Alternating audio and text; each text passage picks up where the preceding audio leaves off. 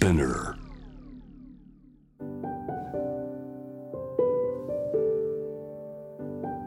福本敦子の聞くコスメ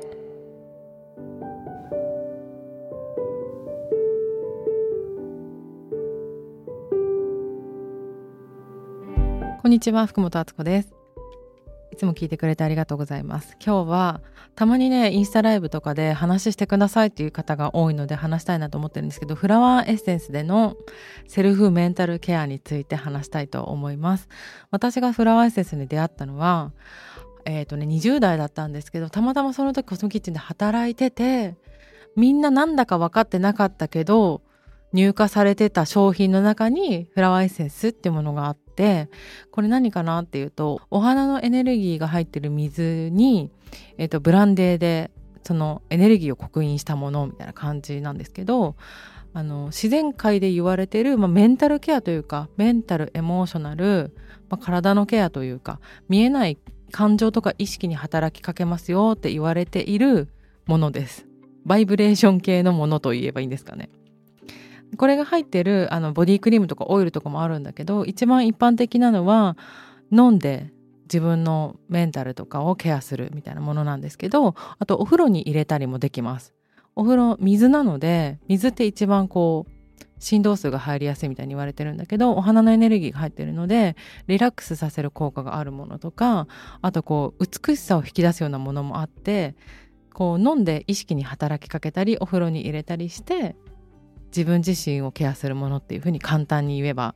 いいかなと思います。で私の本にも1冊目から2冊目3冊目とずっとちょこちょこ登場しているもので私的には結構スピってるものだっていうふうに思われる方もいるかなと思うんですけど、まあ、自然界でいうところのセルフケアアイテムとしてはまあ普通に知られているものっていう感じです。で自分自身もあなんか今ちょっとこうメンタルが崩れてきたなとかなんか少し今自分ってこう皮のむけ時だなとかあとはあるいはもっと豊かになりたいとかちょっとこう PMS での体の揺れが気になるとかもう本当に世界に何千種類とあるのでなんか必要だなって思った時に一番いいのはなんかお店とかでカウンセリングしてもらってこれがいいんじゃないですかって聞くのがいいんだけどなんとなく直感で選んで取り入れたりとかもしてます。でフラワーエッセンスっていうのは外側に働きかけるものじゃなくて自分自身の、まあ、内面とか心に働きかけるものだから目に見えてこうっていうよりかはなんかこう生活とか自分自身と向き合うのにすごく助けてくれるアイテムなんですよ。でやっぱり自分の内面が変わっていくとそれが外にも現れるというかやっぱ自分のことだと気づきにくいんですけどあの他の人見てるとなんかとても分かりやすいなと思いました。で私があの本にも書いてるんですけどフラワーエッセンスに出会った時に飲んだのが本当にたまたまそういう何も意図せず飲んだんだけど行きたい方向に集中する集中と瞑想っていうやつを飲んだんですね。でそれ23とか4とかだったと思うんですけどその時なんかもう別に付き合わなくてもいいっていうかこの人じゃないと思うんだけど言い出しづらみたいな人とまあ、終わりかけの恋をしてて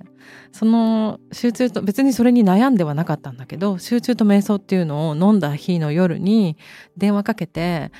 なんか私たちそろそろ閉店しませんかっていうのを急に言えたっていうのが私のファーストフラワーエッセンス体験で多分、うん、行くべき方向に集中したらおのずと答えが見えたってことだなって今思うんですけどそういうふうに行動を変えてくれるのであの人生に変化がある人もいるんじゃないかなっていうふうに思います。で店頭で会うやつを見てた時もあるんですけど今はま本で紹介したりとかあとはまあ身近な人に相談されたら、うん、これがいいんじゃないぐらいであの答えてるんですけど最近面白いことがあって、えーと3冊目の本の編集の女の子がなんかいろいろ話してる時にあこの人脱皮時だなっていうかなんか行きたい方向に行くために変化したいんだけど変化の準備はできてるんだけどなんか怖いみたいな状態なんだなっていうふうに思って2冊目の本で大きく取り上げているグラガっていうキノコのエッセンスがあるんですけどそれもうあの行きたい方向に向かうその人に必要な方向に向かうためにいらないものをこう取ってくれてというか必要なものとそうでないものを分けてくれるみたいな感じかな。なんかそう脱皮を手伝ってくれる変化をもたらす変容のエッセンスがあるんですけどそれやってみたらどうですか？みたいな軽い気持ちで言ったんですよ。そしたら その子が「あの敦子さんに話があります」って言ってきて1週間後にあのなんか自信がついた感じの雰囲気になったなと思って見てたら1週間後に「私2階級昇進しました」って言ってあ早速変化が訪れてるなみたいな。で目に見える変化の時もあるし内面的な変化の時もあるんですけど2冊目の本の女性はなんかこういろいろ話してる中でやっぱり大人の女性だからいろいろ傷ついた部分もあると思うんですよ。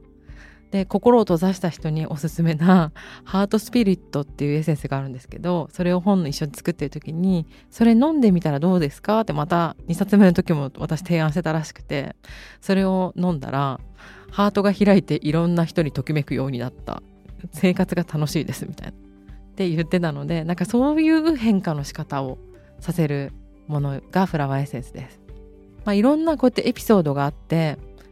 あの分かりやすく彼氏ができました結婚しましたとかもあるしやりたい仕事が来たみたいなアバンダンス施設とか飲んだらねそういうエピソードもあるからちょっとそういうのが面白かったりもするんですけどなんか定期的にその結果が欲しいっていうふうに使うよりかは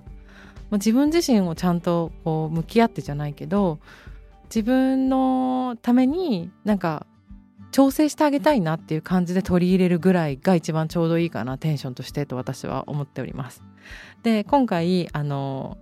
一番日本で大きいフラワーエッセンスのお店が東京の東洋町というところにあるネイチャーワールドさん本当にその年なんですかって思うぐらい若い玉井さんっていうおじいちゃんの社長がいるところなんですけど今日そこに行ってきて私も見てもらいました。あの今こういうタイミングでこうでこうでみたいな玉井さんに話しながらあの遊び心をもっと持つフラムーンっていう可愛いエッセンスとあともう一つはなんか今あの本も3冊出して一回一区切りついたからなんか新しい自分になりたいなっていうふうに思ってたんですけどそしたらフェニックスライジングっていうすごい名前のエッセンスが選ばれましてこれもまた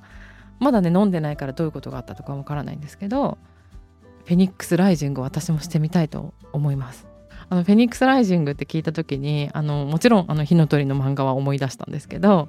そんな風にして今私ってこんな時期かなとかなんか人生歩む時にいい方向に行くのにサポートしてくれるような自然療法の一つっていう感じです。もし興味を持った方は2冊目3冊目1冊目の本にもちょこちょこ出ており詳しく書いてあるので私の本を見てもらえればいいかなと思います。福本敦子でした。